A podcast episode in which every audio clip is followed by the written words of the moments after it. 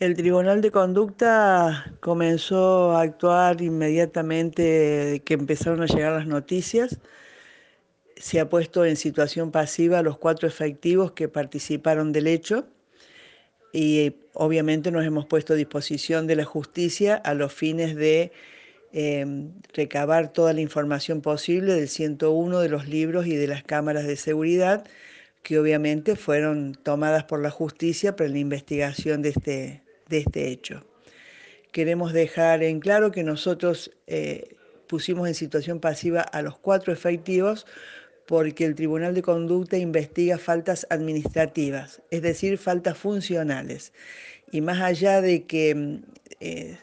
aparentemente van a ser imputados dos de los funcionarios actuantes, en el tribunal la investigación se va a centrar en los cuatro funcionarios a los fines de investigar si cumplieron funcionalmente con todos los protocolos de actuación. En ese sentido, se ha iniciado, se iniciado sumario administrativo y nos hemos puesto a disposición de la justicia en la investigación de este tema tan grave.